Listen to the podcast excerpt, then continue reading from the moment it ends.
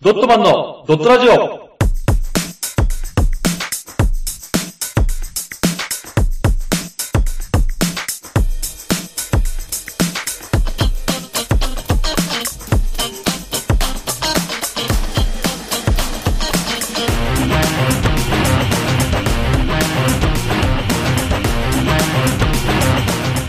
ドットマンのドットラジオ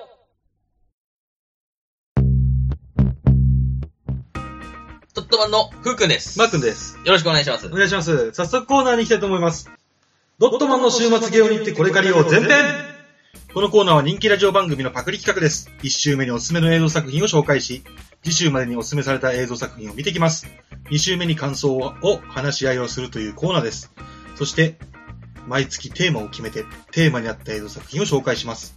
今月のテーマはこちらスパイアクショそれでは、今週のプレゼンターは私です。お願いします。ンお願いします。はい、えーとですね、今回、はいス。パイアクション、ふうくんのキングスマンに続き、はい。私の方は、SPY、スパイ。あ、もう名前がはい、名前が名スパイです。前がスパイね。うんはい、こちらですね、えー公開2015年、おう 制作ハリウッド、おうなんか自慢げだね。はいアメリカ合衆国、はいジャンル、アクション、コメディ、はいはい。上映時間120分、おういいね。残念ながら日本では非公開となっておりまあす。、そうなんだ。はい、こちらに非公開作品なんです。えー、で、えー監督がですね、はいポール・フェイグ、ポールフライ。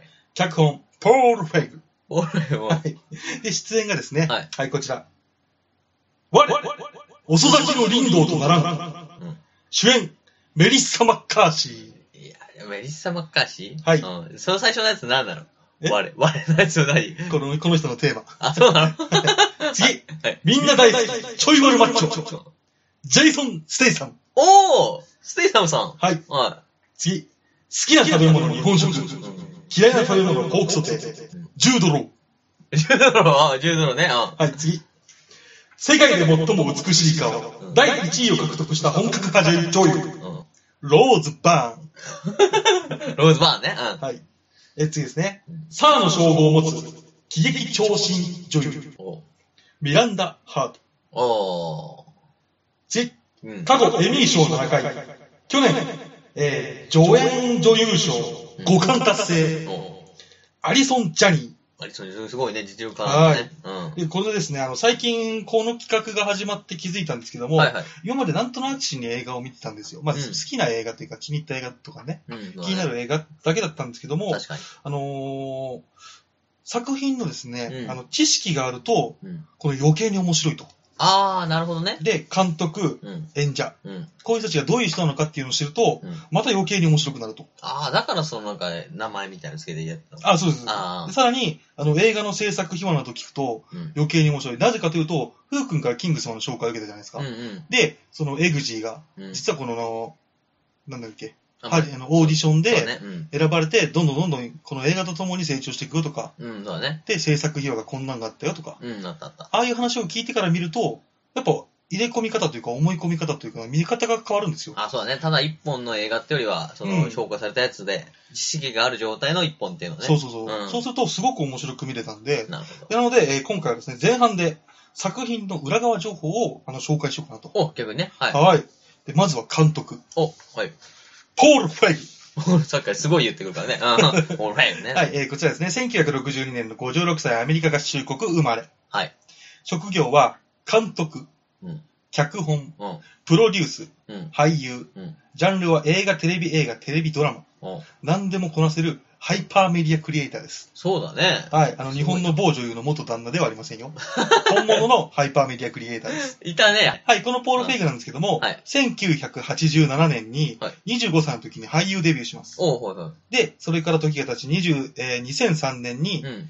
41歳で監督、脚本デビュー。デビュー、はい。で、注目を浴びたのが2011年、えーブライズ・メイズ史上最悪のウェディング・プランという映画で、はい。第84回アカデミー賞で脚本賞を取っています。おおすごいな。うん。。はいい、ちなみにこのスパイですね、SPY。うん。主演のメリッサは、この作品で助演女優賞にノミネートされています。あ、ノミネートされたのね。で、この作品なんですけども、うん3200万ドルと、うん。ハリウッドでは低予算ながら、うん世界興行収入では4億5800万ドル。おう叩き出す大成功を収めました。じゃあ大成功だね、それね。で、うんその、次の年のですね、うあ、んごめんなさい、2年後のですね、あの、2013年に、うんデンジャラスバディでも4200万ドル、うん低予算で、えー3億9000万ドルを叩き出し、またもや大成功。すごいじゃん。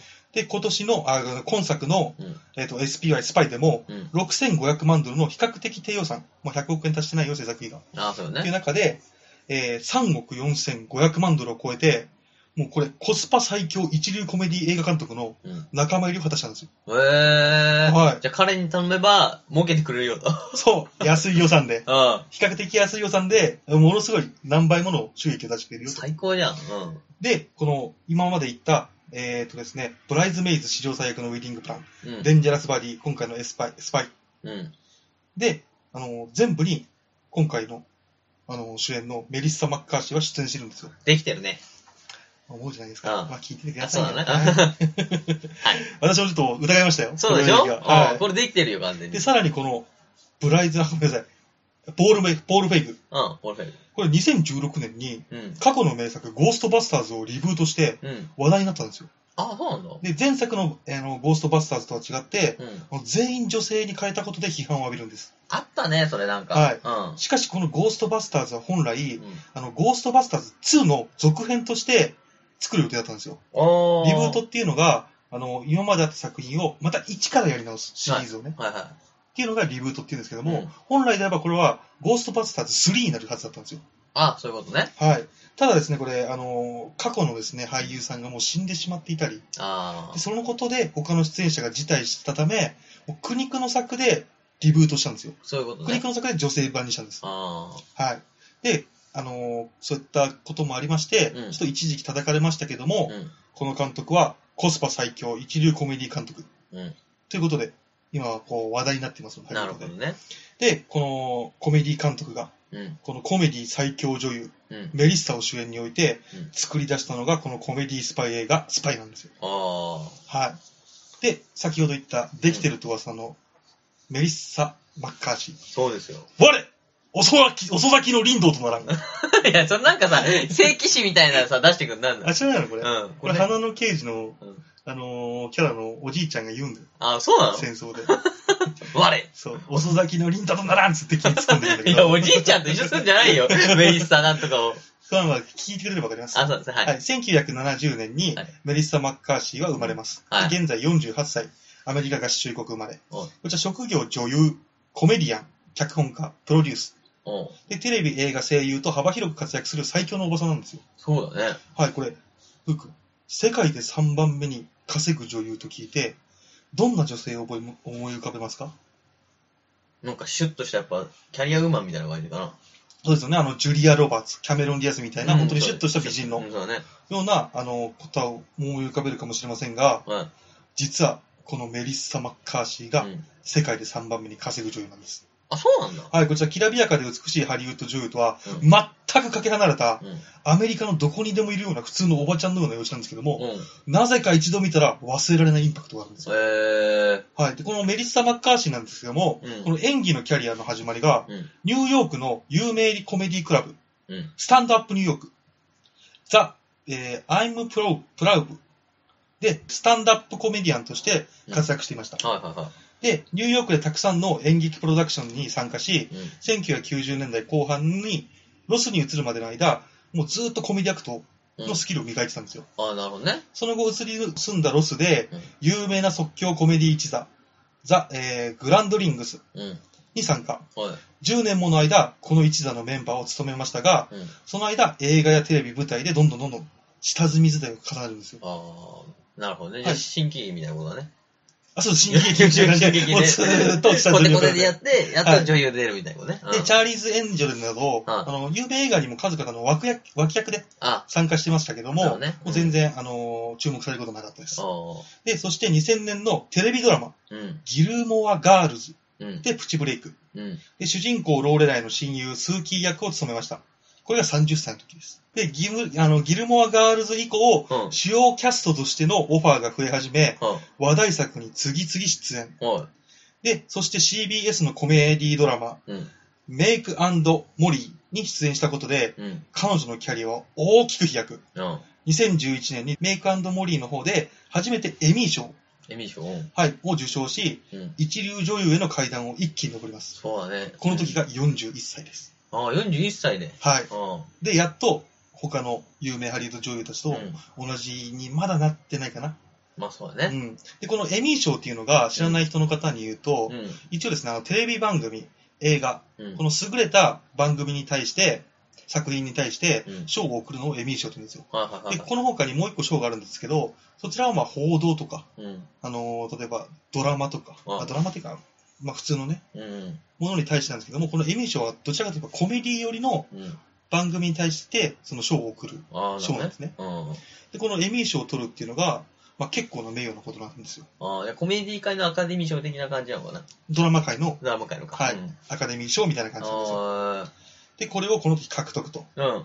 で、そしてメリッサ・マッカーシーが一流コメディ女優としての位置を不動にしたのが、うん。先ほど、あのー監督のポール・フェイグの方でも紹介した、ブライズ・メイズ史上最悪のウェディング・プラン。ああ、この映画が2011年に大ヒットコメディ映画、うん。はい商業的にも批判的にも大成功しました。はいはそして、こちらでですね、いはい。うん。助演賞のノミネートと、おめでとアカデミーの方ですね。う。はいはで、次の作品の、えーポール・フェイグ監督作品、デンジャラス・バディで、い。うん。準主役として、あのサンドラ・ブラックとコンビを組みます。ええもうどんどんどんどん上に上がってきますね。そうだね。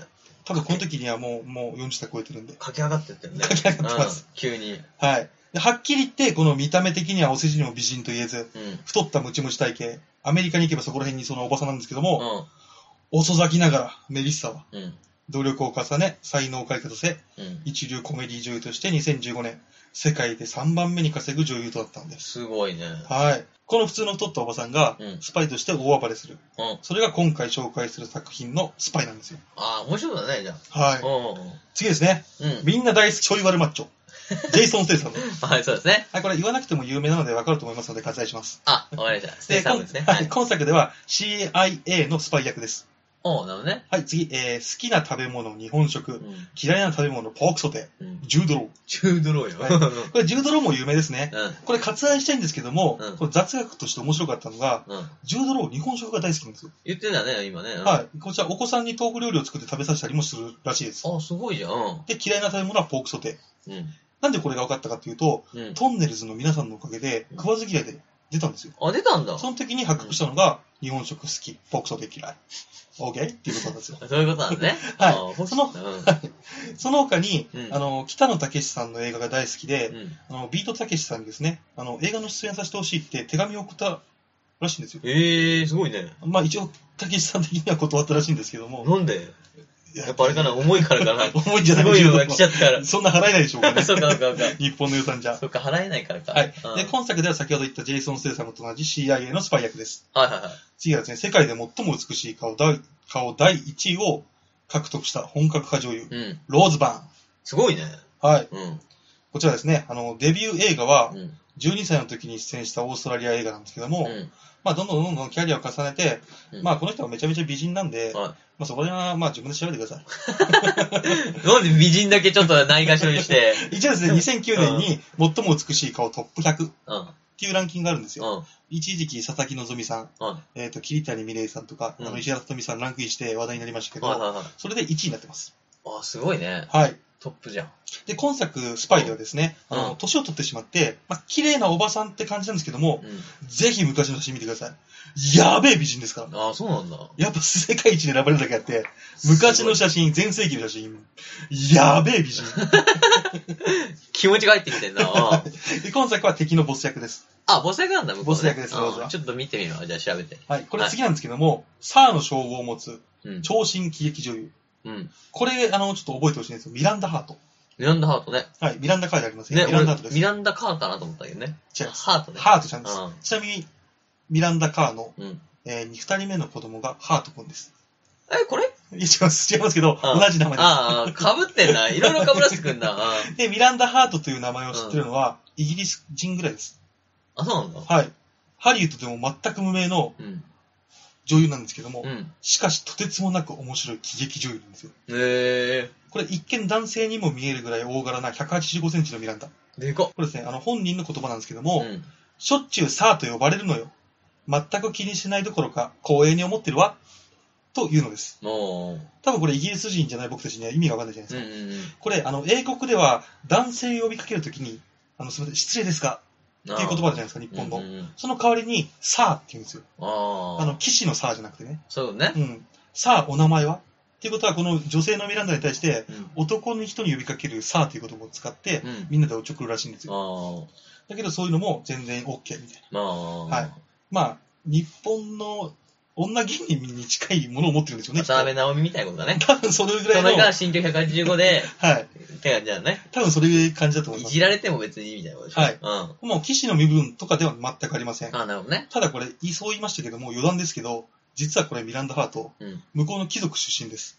騎士じゃね12世紀から続く名家のお嬢様えで、か母親は政府高官で、うん。王家から本物のサーの称号を受けてます。うん。やめてやれよ、じゃあ言うの。その、いじるので言うのやめとけよ。もしかしたら、そのサーっていうことも、もうい入じっって、てそう入っかてもんしじゃれなないいですよねうん。それはい。全部含めての差かもね。はいうん。で、このコールド・ザ・ミッドワイフというテレビ、うんテレビ喜劇があの大ヒットして、ミランダは数々の喜劇、あの、女優賞を受賞してるんですけども、うんこうしたあの受賞式でも、ものすごい軽いあの服装、軽い姿勢で出てきて、自分がいかにダメな女性かを愉快に喋り、このみんなをドカドカ笑わせてるんですよ。おー、すごいねで。全く受賞など重要視してないみたいで、うんうん。である時テレビのトーク番組で、うんイギリス王室のハリー王子と、うんデートがしたいと、うんハリー王子とデートがしたいって喋りながら喋ってたらしいんですよ、ふざけて。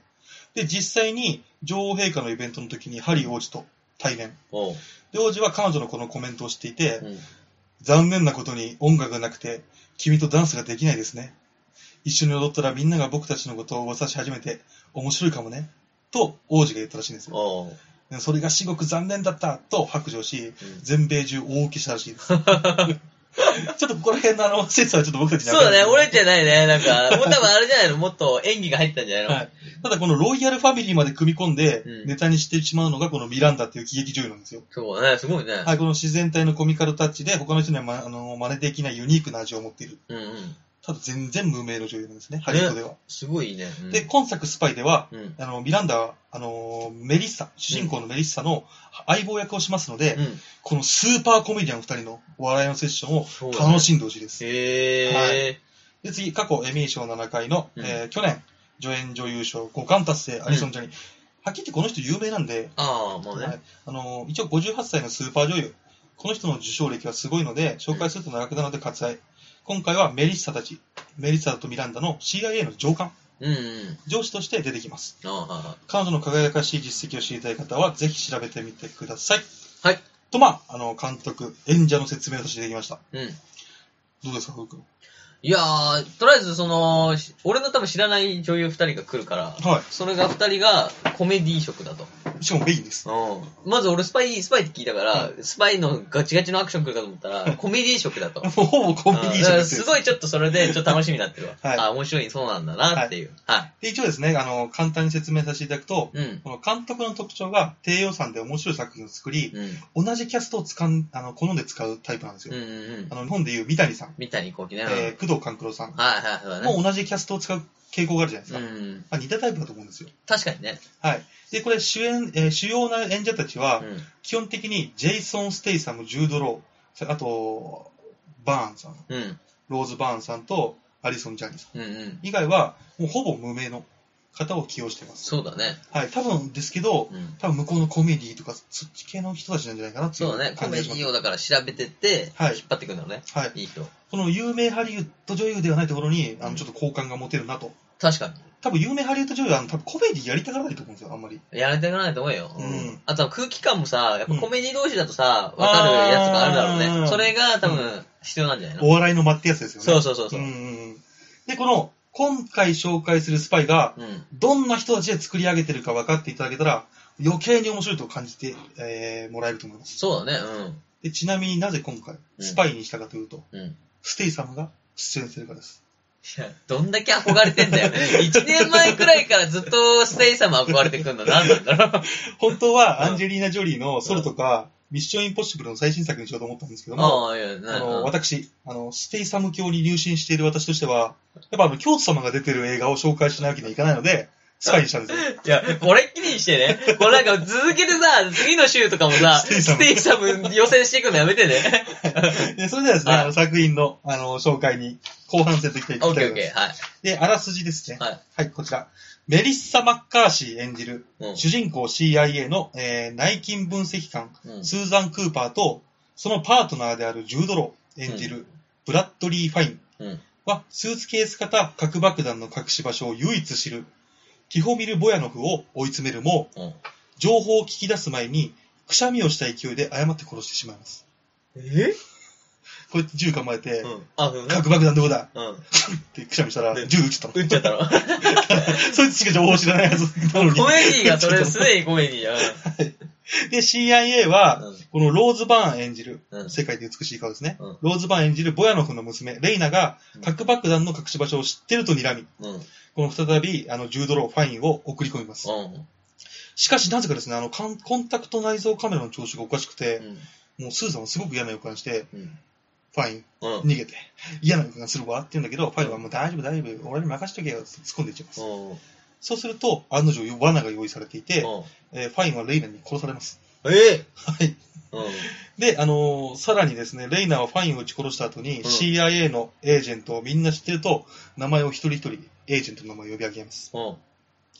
なので、あんたたちがどこに行こうが私は全部分かっちゃうから、うん。私に近づかさせるな、って言います。うん。で、あのー CIA の長官であるアリソン・ジョニーあジ、アリソン・ジェニー演じるうん。エレイン・クロッカーは、うん。もうエージェントを集めて会議をします。うん。で、エージェントの一人であるステイサム演じるリック・フォードは、自分がリベンジすると息巻いていましたが、うん。あのーレイナが、うん。敵の娘。レイナが挙げた名前の中に、やっぱりこのフォードの名前もあって、うん。もう上官のエレインは反対するんですよ。うん。ダメよ、あなたの名前もうバレてるから。あんたがいたところですぐ殺されるわ。そうね。うん。そうすると、エレインは、主あの上官はですね、うん。上官は身元が割れてないエージェントを送り込む必要があるといい、あのースーザンがああ。手を挙げます。はなんだろう、まあ内勤分析官で外には一切出てないんい。そで、うね。顔は割れてません。うん。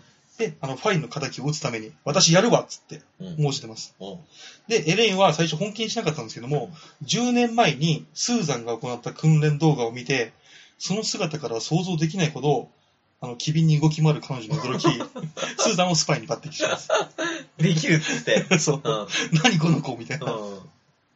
で、あのーで、スーザンはうん。スパイとして送り込まれることになるんですけども、うん。納得のいかないフォードは CIA を辞職します。えステイサムステイさんもやめちゃいます。なんではい。やっぱ嫌だったのあいつと、内勤のやつに行かせてっつって。そう、俺にやらせろっつって。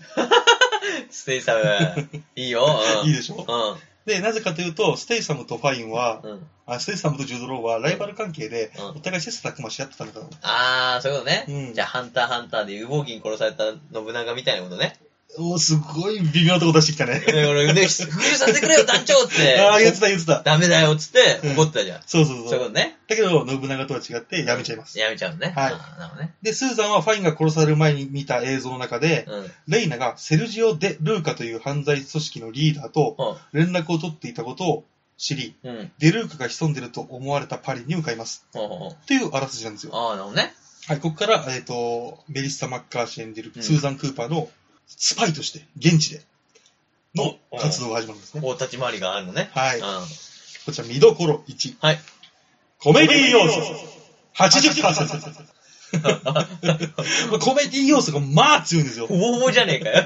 これもうスパイの名を借りたハリウッドの壮大なコントではないかと思います。ああ、なるほどね。はい、出ている女優もコメディアンが多いからなのか、もうシリアスなシーンはね、思い出すだけでも1、2個しかないんですよ。 で特にトランスポーターのジェイソン・ステイサムを知ってる人から見たうら、ん。びっくりするくらいステイサムがポンコ ツです。おー。めちゃくちゃポンコツです、ステイサム。すごい ね。足を引っ張りまくります。いいな。うん。で、このメリッサとの絡みも多いんですけども、うんもうそれが漫才みたいなもんです。ああ、いいもうね。掛け合い掛け合うい。うんん。突っ込み合い突っ込み合いで。コント、スパイっつってんだね。そういう感じです。うんで、あの、細かいコメディ要素がとても多くて、はいハリウッドコメディ映画のど真ん中直球といった感じですかね。うん。はい、もうこんな感じですね。コいいメねディ映画っていう感じです。もう、あの、スパイ映画というよりも、軽い気持ちでコメディを見る感じのうん。スタイルで見てほしいです。ああ、いや、オッケーオッケはい、頭を空っぽにしてみるのがおすすめです。はい。次、見どころ2、ー。うん。ドタバタアクション。ドタバタアクション。うんはい。ここちら、太っちょおばさんことメリッサ演じる、うん。スーザンが、まあ、ド派手に暴れる暴れる。もう走ったけどドタバタしてるもん ね。うん。あのあいたあの体型で暴れる姿が、往年のサモハンキンポを彷彿してくれます。 ああ、いいね。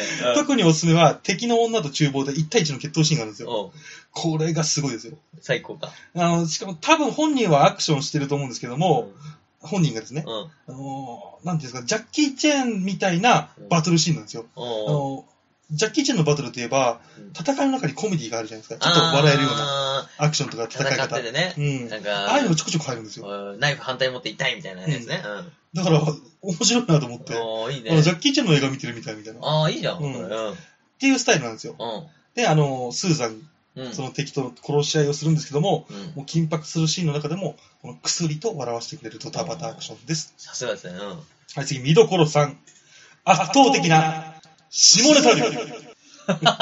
下ネタ量も圧倒的やろ。まあ下ネタ多いだ80 80コメディで圧倒的入っちゃったら、もうないじゃん。そうですね。うんねあと OK OK まだもう下ネタですね。もうとにかく下ネタが多い。おあーの、世界一美しい顔に選ばれたローズバンも、うん。もう下ネタに講じてくれます。最高じゃん。はい。うん。あの、メリッサなんて、うんもう何回父も生まれるんだってくらいもう生まれます。すごいな。ミランダはゲスト出演しているうん超有名ミュージシャンにキスしようと襲いかかります。うん。うんでもちろんステイサムも下ネタの連発。あのステイさんがはい。ええ。ただ、あの、ポップな下ネタなので、あのー不快に思わず、まあ、薬と笑えるようなおー感じに仕上がってるんですよ。多分。多なる分ほどね。うん人によるから。多人分。によるからね。で、あのーうん最後に、あの、メリッサ・マッカーシーうん。主演のですね、ベッドシーンがありますので、それはぜひ見てみてください。おはその後、い。エンディングクレジットが流れて、うん。最後の最後でベッドシーンの NG シーンが見えるんですよ。おうそれも必見です。ちょっとだからもうそれもジャッキー系そう、だよね。うんもう香港映画好きなのかなと思いました。ああ、そういうことうかんジ。ャッキー・チェーンが好きなんだろうなと思いま多分した。そうだね。うん。うん、えーいいな。いいんですよ、うん、面白そうだわ。時間も結構いい感じなので、そろそろうん。あのコーナーに行きたいと思います。あ、なんかあんのはい。レビュー紹介のコーナ ーああ、あったね、それ は。はいきますよ。いはい。うん。星5。 5! はい。えースパイ映画なのに、コメディ、想像以上に面白くて笑える。内容もわかりやすくて、誰が見ても楽しめます。最初から最後まで期待を裏切らない内容でした。身分証の写真とか、クーパーの身元設定とか爆笑すぎてツボです。キャスティングも豪華。ジェイソン役が、ドジでだらしなくて、んあ、ステイサムのことですうね。ん。ステイサムの、えー役が、ドジでだらしなくてイメージダウンだけど、そこも最高でした。ああ、いいね。はい、次、星5。また5、はい。めっちゃ好き。めっちゃ面白い。何回も声出して笑った。笑ったじゃ ないよ。うえーあの訓練のビデオ、うちも100回くらい再生しそう。んうんあと10ドローかっこよすぎ。あとステイサム足でまといすぎ。あとが多すぎ。そうですね。はい。えー次ですね、星5。はい、星5。ジェイソン・ステイサムが見たいがためにレンタルしたけどう、ん。いつもの、いつものジェイソン・ステイサムが見たいためにレンタルしたんだけど、いつもの彼と全然違った。天然のポンコツ役なんて斬新すぎてめっちゃ笑える。それはさておき、全く予期せず楽しめた。うんおデブのおばさんがスーパースパイに、とにかく笑ってるうちにエンディング。スパイ映画でこんなに楽しめたの久しぶりなでるほす。どね。ステイサム教からのね、はい一つですね。はい。以上ですね、これ最後に感想なんですけども、うん。あの私はコメディ要素が強いあの映画が好きなので、うん。正直に面白いと思いました。おうコスパ最強一流コメディが作り出す、うん。個性あふれるキャラクターたちが所狭しと暴れ回る、スパイコメディ、うん。笑いあり、涙なし、ポップな下ネタが満載で太っちょおばさんが派手に暴れるアクション、うん頭を空っぽにしてみれて、最後の最後まで面白い映画だと思いますので、皆さんもぜひ見てみてください。はい。以上です。はい、素晴らしかったですね。ありがとうございます。いや、でも、すごい見たいなと思いましたよ。はいあのーやっぱ、相変わらずね、キサラギの次も、またコメディ だと。でもね、はい俺もコメディが好きだから、はいい、いなと。しかも対照的だしね、俺のやつはちょっと、新しめのスパイ。ああのやつはう、んコメディ色のスパイと。そうですね。いい感じの割合だと思いました、私は。多分あの、メリーに首ったけとか、う昔からこのあるコメディ映画ん。うんを。見てる人だったら、あの、やっぱその、ハリウッドコメディの王道だなって感じがします。ああ、なるほどね。はいそれのあれじゃないのだから、香港とハイブリッドじゃないの今回は。新しいスパイ映画や。おいやいやいや、もうパクってくんじゃねえよ。 何でも新しいスパイ映画はい、使うんじゃ今ない回のこのスパイは新しいスタイリッシュコメディースパイ映画 です。いや、使いたいのめちゃくちゃ使ってくんじゃないよ、スタイリッシュも使ってくる し。ということですね。あー以上、あ時間が結構いっちゃってるので。 OK です。はい今回のすごいね、見たいと思いますので。はいはい。よかったです。はい、じゃあぜひ来週までに見てみてください。はい。ありがとうございます。以上、ドットマン週末ゲオに行って、これ借りよう前編でした。ありがとうございました。ありがとうございました。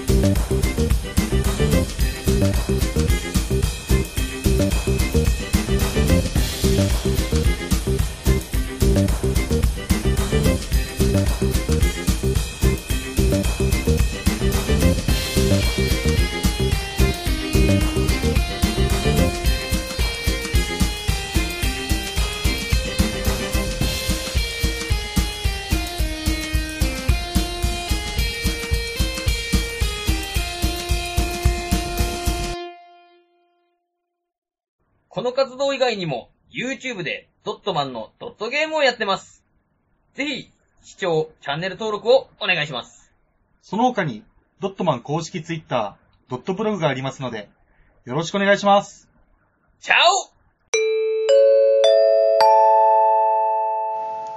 それでは、先ほどカットしたレビュー1をお聞きください。ちょっとじゃあ聞こうかな。はい。うん。ちこょっれでちょっと監視目に読みます。と、あ、悲しいやつね。怒ってるわけじゃない。あ、オッケー。ごめんなさい。ゴリゴリのアクション映画想像してから微妙でした。